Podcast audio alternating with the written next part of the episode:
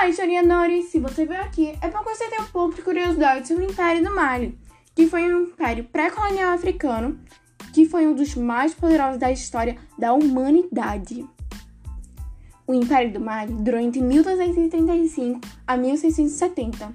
Foi uma importante civilização da Idade Média, localizada entre o rio Niger e o Senegal. O império se iniciou com o governo de Sundiata Keita, que teve uma política expansionista. Tinha como objetivo a conquista de território ao redor, em busca de riquezas.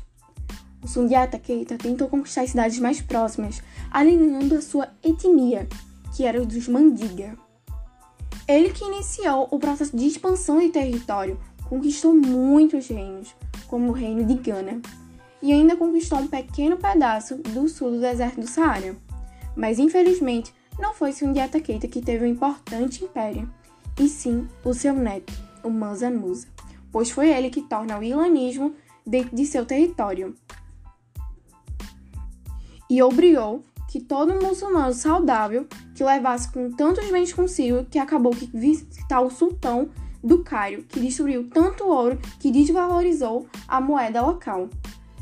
Musa foi com cerca de 15 mil homens e 100 camelos na cidade de Meca e para lá negociar levando ouro e em troca trouxe árabes intelectuais que contribuíram com a propagação de Islã de promover estudos para a construção de mesquitas e universidades. A sua economia era baseada na venda de cavalos e camelos, na produção de sal e na produção de ouro, uma tradição do reino de Gana, a venda de escravos e de nós de cola. Mas infelizmente, esse império acabou em volta de 1670 o Império do Mali virou alvo de disputas entre civilizações mais fortes. E já nessa época, o Mansa Musa não existia mais.